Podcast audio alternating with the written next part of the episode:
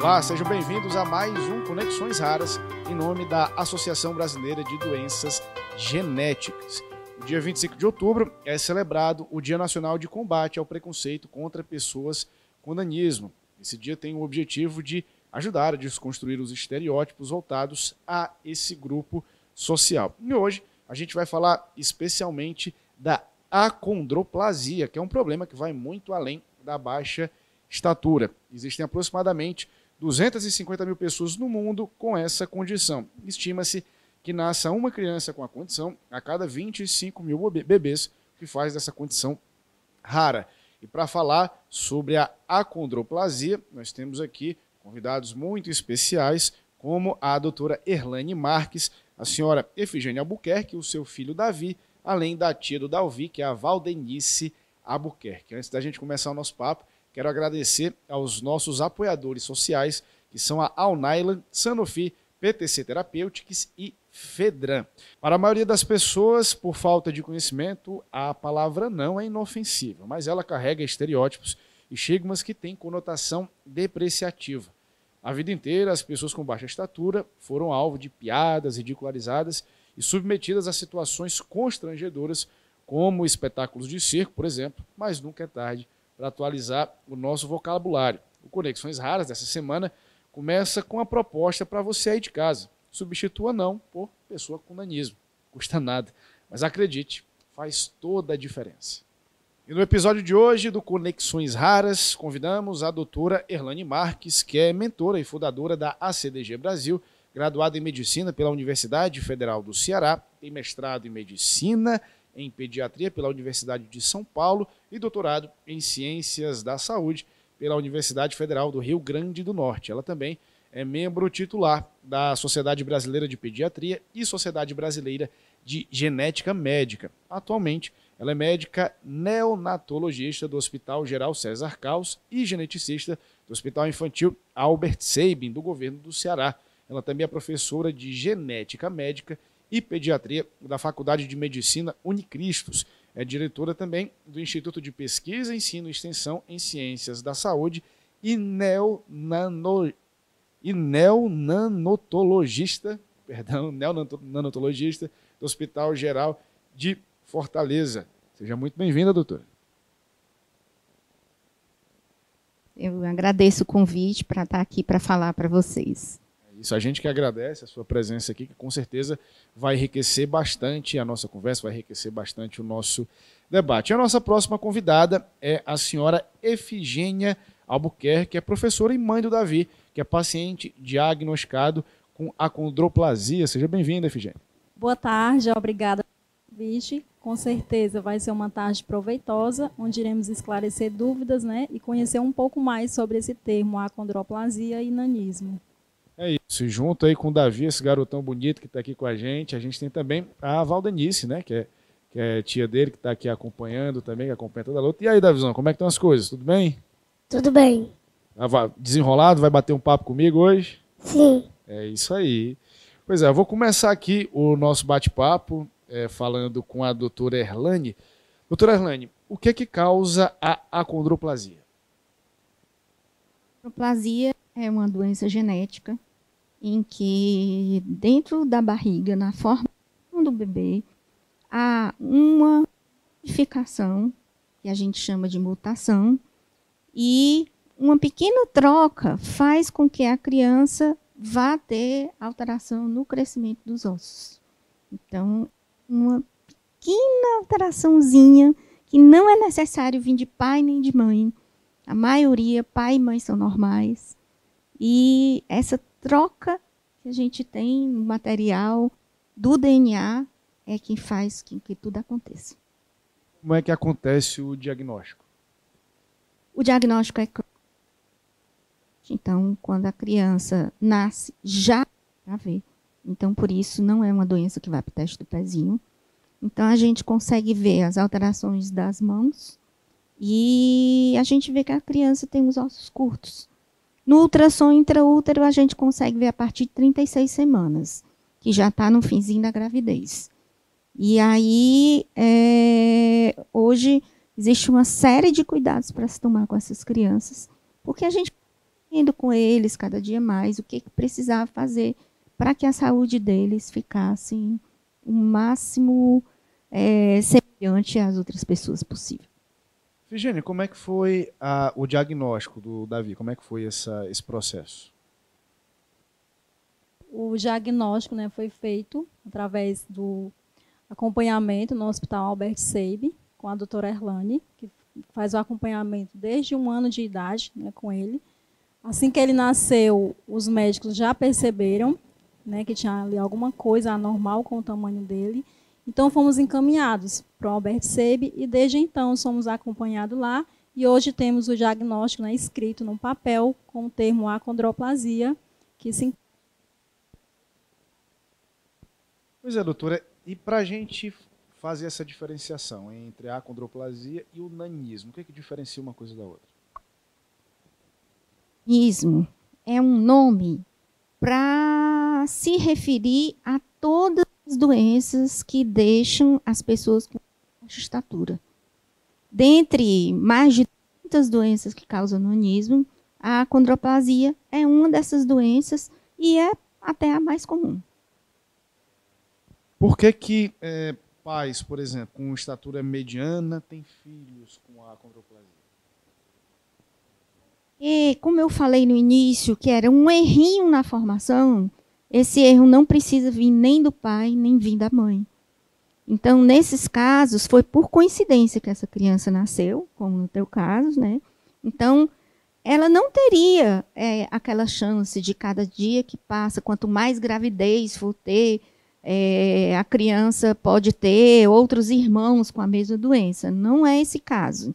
Já ele que tem alteração, ele tem chance 50% de passar essa alteraçãozinha genética para os filhos dele.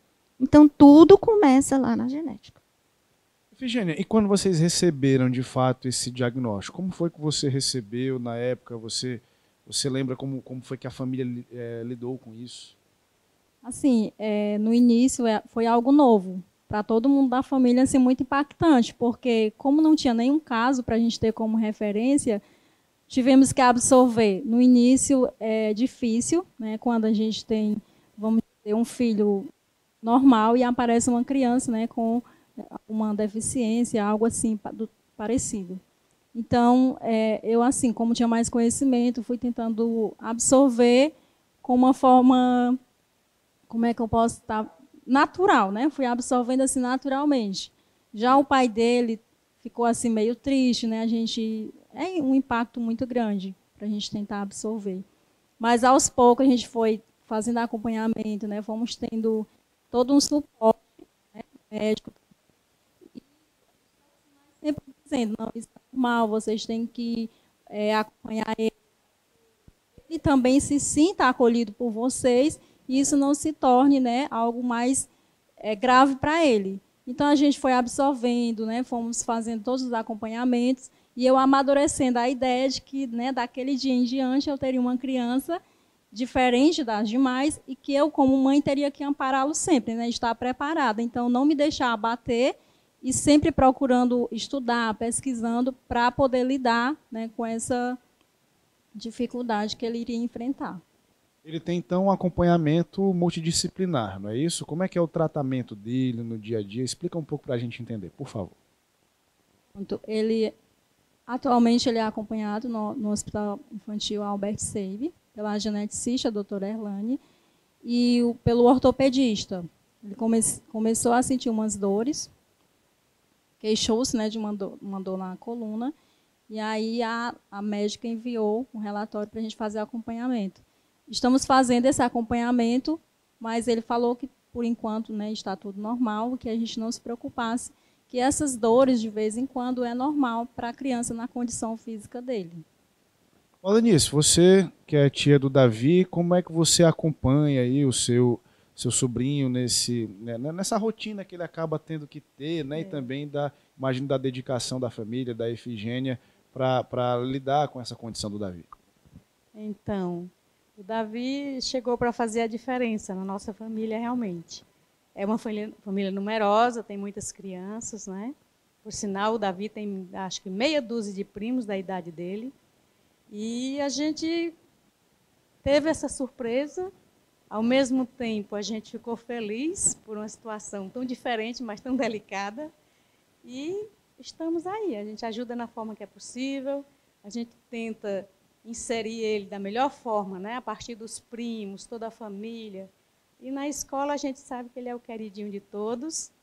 Não tem muita exclusão, graças a Deus, já estão se acostumando com a ideia. A cidade é pequena e ele é muito conhecido e muito querido, graças a Deus. Agora deixa eu falar com o Davi. Davizão, me diga uma coisa, como é, como é que é na escola? Ela diz que as pessoas gostam muito de você. Me fala um pouquinho como é, como é que é teu dia a dia na escola.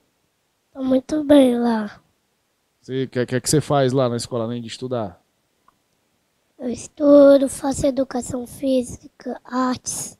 Você tem muitos amigos lá? Vários. Vários, olha aí. E as notas estão boas? Estão em dia? Será que também? Vou perguntar para sua mãe, viu? Mas que bacana, cara. Doutora, quais são é, as, as, os principais problemas de fato? Quais são os principais desafios da pessoa que tem a condroplasia? É, a condroplasia é uma das doenças que antigamente era muito limitado ao que a criança sentia e aí vamos cuidar. Mas hoje em dia é, a gente já está sabendo que a prevenção é muito melhor. Então é, a gente já busca na equipe ter um grupo de pessoas que possam estar trabalhando para que a criança não sinta determinadas alterações. Por exemplo, uma parte que preocupa muito é a respiratória, porque é, essa partezinha do rosto da criança é muito pequenininho. Então, é muito fácil ele ter hipertrofia de adenoide, dormir roncando, ter apneia de sono. E essas coisas devem ser resolvidas por um ortopedista. A parte da psicologia também é importante, porque nem toda família aceita como a família que a gente tem aqui. Então, assim, independente da pessoa ser do SUS ou não, tem filhos de médicos que têm a condroplasia e eles têm um grande problema na aceitação. Então, essa parte aí eu considero que seja o primeiro grande desafio, porque se a pessoa não for bem aceita em casa, ela não vai ser bem aceita em lugar nenhum. Então, ela mesma vai ter aquele medo de enfrentar o resto da sociedade. Então, é, depois a gente parte, antes das dores, para a capacidade que a criança tem. Quanto mais é, tiver membro curto, vai ter dificuldade de conseguir pentear o cabelo. Então, você imagina você não conseguindo pentear o seu próprio cabelo. E a dificuldade de subir uma escada, porque a perna é curta. Por mais que ele queira, ele goste, ele é um menino que ele não tem nenhum problema mental, mas essas pequenas coisas que a gente faz sem problema nenhum, escovar um dente, ele vai ter mais dificuldade. Então, a gente tem que colocar tudo isso na balança. Impondo muitos desafios, inclusive diários, cotidianos. Exatamente. Então, não é porque ele não sabe fazer, não é porque ele tem um retardo, mas ele tem dificuldade mecânica mesmo. Então, a gente tem que ficar de olho, estar tá sempre fazendo uma avaliação, vamos ver mesmo se o dentinho está bem escovado. Né? As dores nem se fala, porque é, como o osso dele é diferente, então ele tende a ser mais sofrido. Então vem a dor, e essa dor não é para estar tá existindo, porque ninguém quer deixar ninguém com dor. Nem sempre vai para uma cirurgia, mas às vezes é necessário. E eles têm uma coisa que a gente chama de estenose do forame magno tem um buraquinho que está aqui atrás da cabeça da gente, por onde passa o nervo que desce do cérebro e forma a sua espinha. Para a condroplasia, às vezes, esse buraquinho ele é menor do que o tamanho normal. Isso pode estrangular esse nervo e a criança ficar paralisada do pescoço para baixo. Então, é assim um perigo que pode acontecer. Não é muito comum, mas é mais comum para eles do que para as outras pessoas. Assim como a hidrocefalia, que é a quantidade aumentada de líquido na cabeça. Eles já têm o tamanho da cabeça maior em relação ao corpo, mas precisa fazer uma avaliação médica de tempos em tempos para ver se é só isso. Então, assim, tem sempre é, algum que a gente chama de red flag, essa, aquela bandeirinha vermelha que diz: presta atenção nisso aqui, presta atenção naquilo ali. Então, por isso o médico é muita coisa para a família lembrar. E o médico fica com aqueles termos que são difíceis de decorar, né? Então, passa às vezes um recado de um para o outro.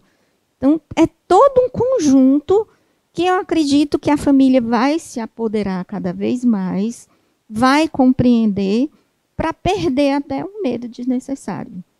É, eu sempre fui uma menina muito pequena, minha vida toda. Eu era a menor da sala.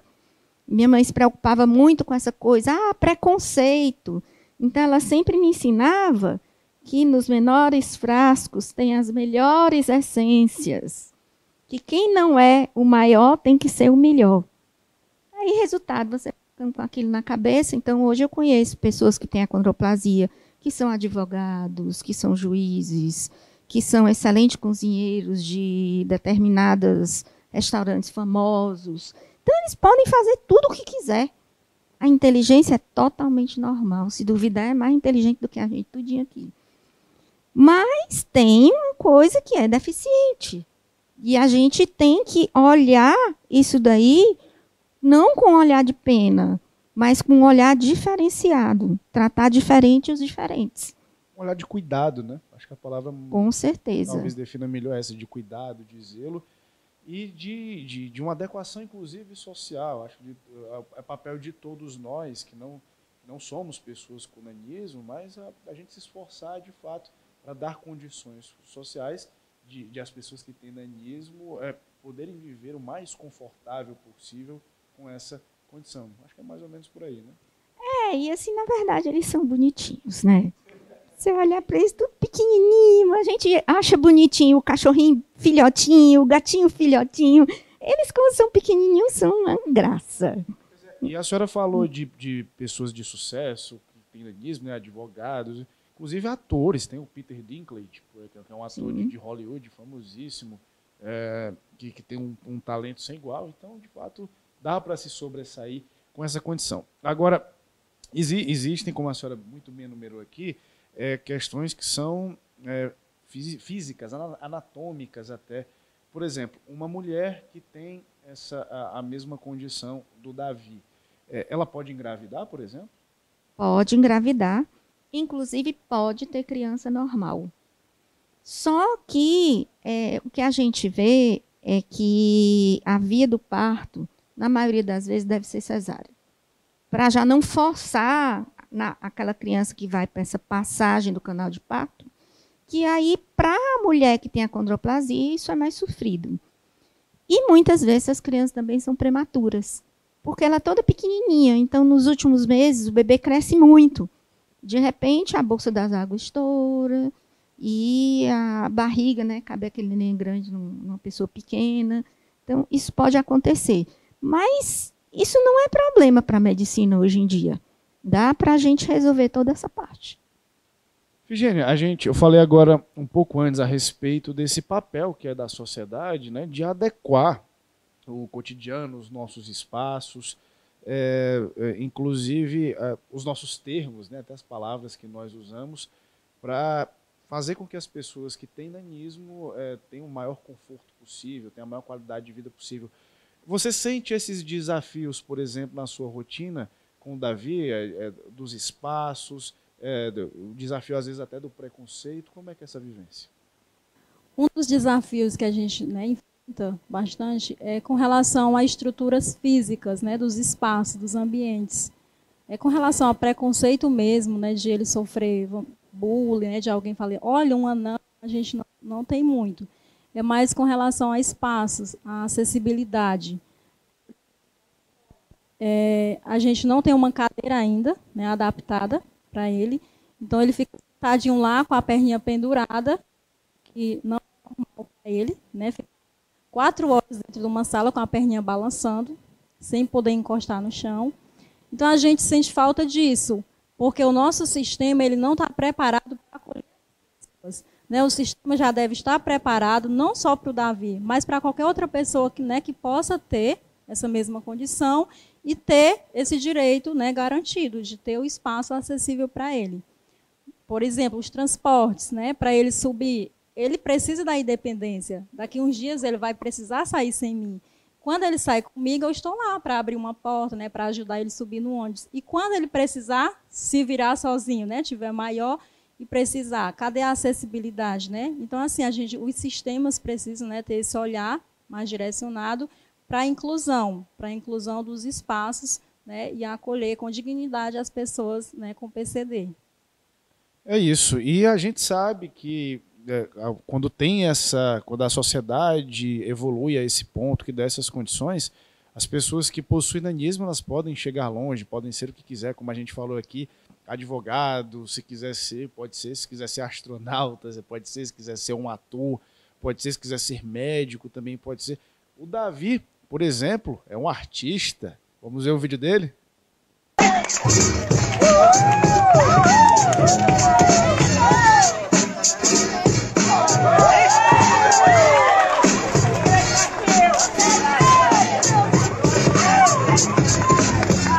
Davi quer dizer que você gosta de dançar, é isso mesmo?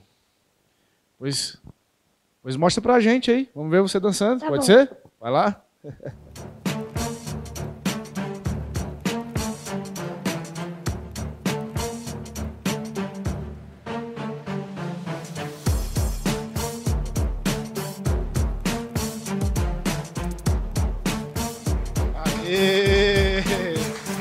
Parabéns dançou muito bem.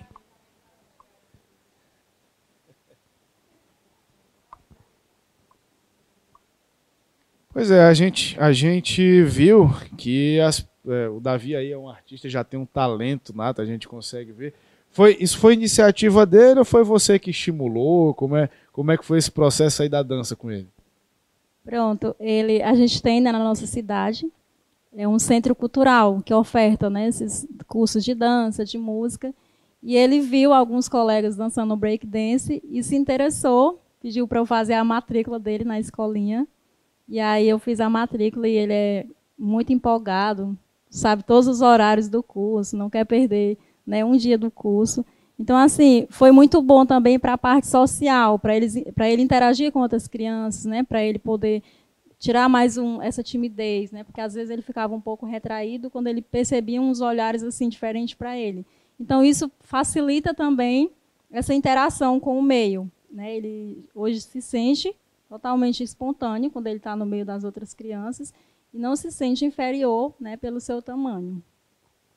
Doutora, para a gente falar um pouco uh, do tratamento, né? Vamos lá. Quando o, a, a família se depara com um diagnóstico como esse do Davi, como é que deve fazer, o que, que deve buscar, que tratamento deve fazer?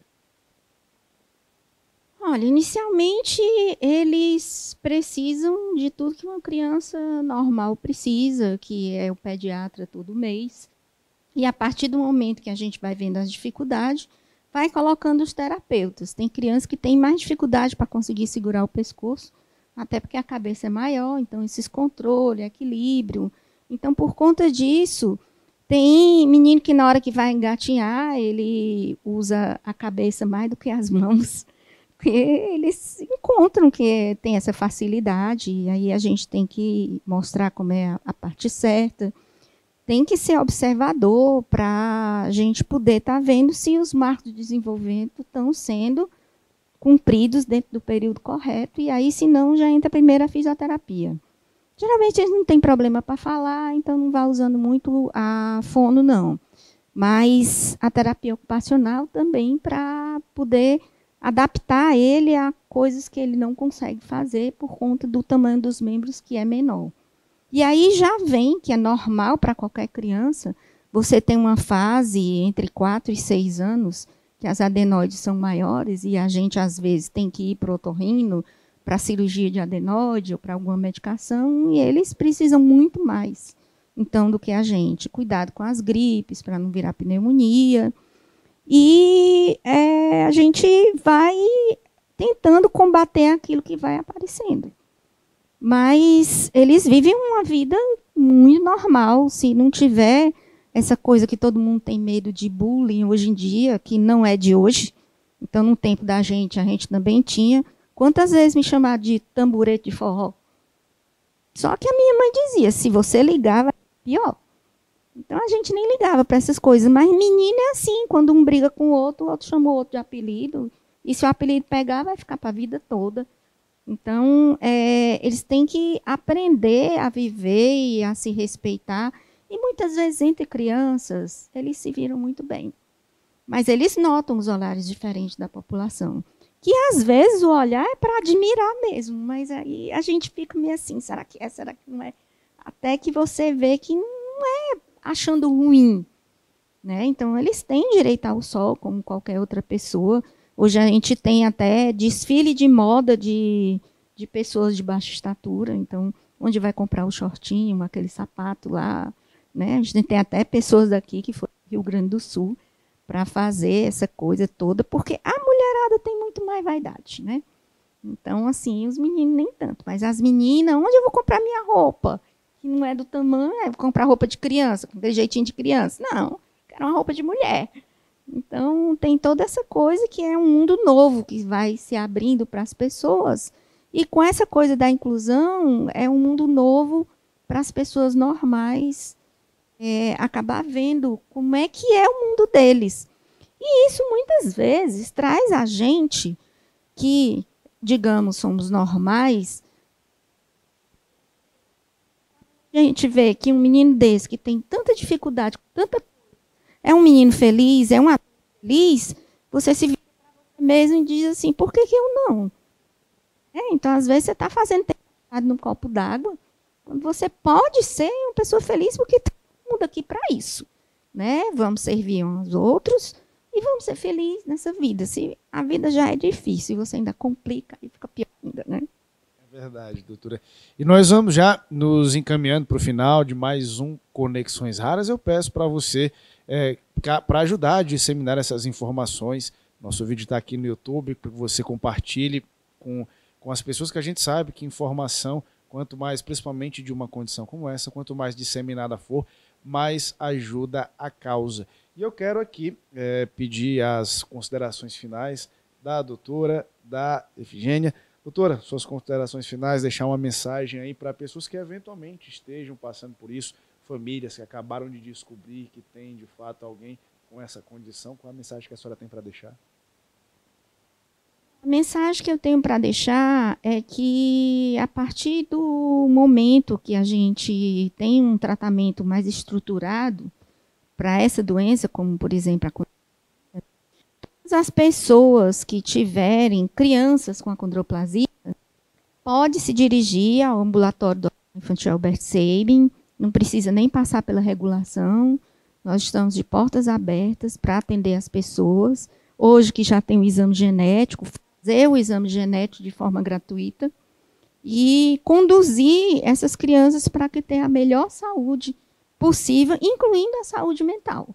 Então, assim, é, não é complicado você conseguir esse tratamento. E as pessoas reclamam muito do SUS, mas tem coisas que o SUS é muito bom. Então, os tratamentos de doenças raras, os tratamentos de alto custo, eles são muito melhor estruturados no SUS do que muitas vezes no convênio no particular. Então, aproveitem o Hospital Infantil Albert Sabin, que é um hospital de qualidade para a gente aqui no estado do Ceará. Efigênia, as suas considerações finais, uma mensagem que você queira deixar para famílias também, que assim como você tem uma pessoa com, com essa condição, o que você tem a dizer, por favor? Eu quero agradecer né, pela oportunidade, porque as redes sociais também nos ajudam muito, né? Então, assim, ser mãe, né, ser família de uma pessoa com deficiência não é, não é algo de outro mundo. É algo muito simples. Basta você querer, né, você amar e você aceitar o seu filho como ele é e tentar buscar meios para ajudar cada dia mais. E a gente está nessa luta. Né, já existe uma medicação e nós estamos lutando para que chegue até ele também e todas as outras crianças que também precisam para que possam viver melhor. É isso, que cheguem Nice, também a mensagem que você quer deixar aí para pessoas, para famílias, para é, familiares que estão também nessa luta, o que, que você queria dizer? Bom, sempre há a oportunidade da gente ter mais conhecimento, né? As informações da doutora Erlanes foram muito boas. E assim, é, cada família que tenha uma criança com essa deficiência ou outra deficiência, que ela não seja excluída dentro da família. Acho que é o primeiro passo, é a família aceitar, amar e expor. Né? Ele é assim, mas ele tem direitos, e ele pode, e incentivar como a gente faz com o Davi. Davi é o nosso xodó e ele é capaz de tudo, a gente já sabe disso. E ele é muito feliz, né, Davi? Ama tia ou não ama? pois é. Então é isso. Muito obrigada aí pela oportunidade e que todas as famílias passem a cuidar com maior carinho, porque eles são capazes, sim, de enfrentar a vida normal. Isso. Da visão, gostou do papo? Foi legal? Sim. E ela fez uma pergunta importante. Você é feliz? Muito? Sim. Olha aí, é isso. Vou querer ser jogador de bola. Jogador de futebol, muito bem. É isso aí. Quem é, quem é o teu ídolo no futebol? Quem é o jogador que você gosta, assim? Neymar? Sim. Gosta do Neymar? Vai driblar igual o Neymar?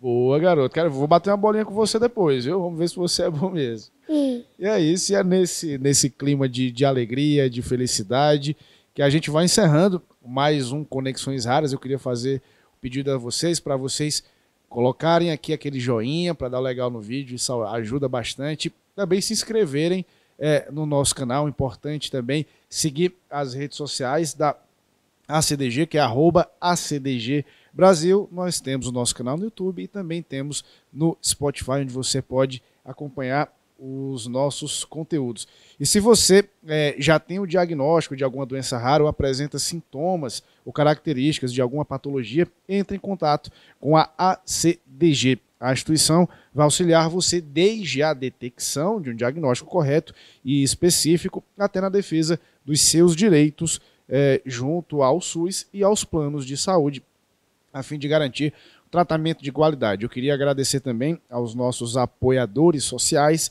que são Alnylan, Sanofi, PTC Therapeutics e Fedran. Muito obrigado também a Carol, que é a nossa tradutora de Libras, pela participação mais uma vez. E é isso. Um grande abraço a vocês e até o próximo encontro.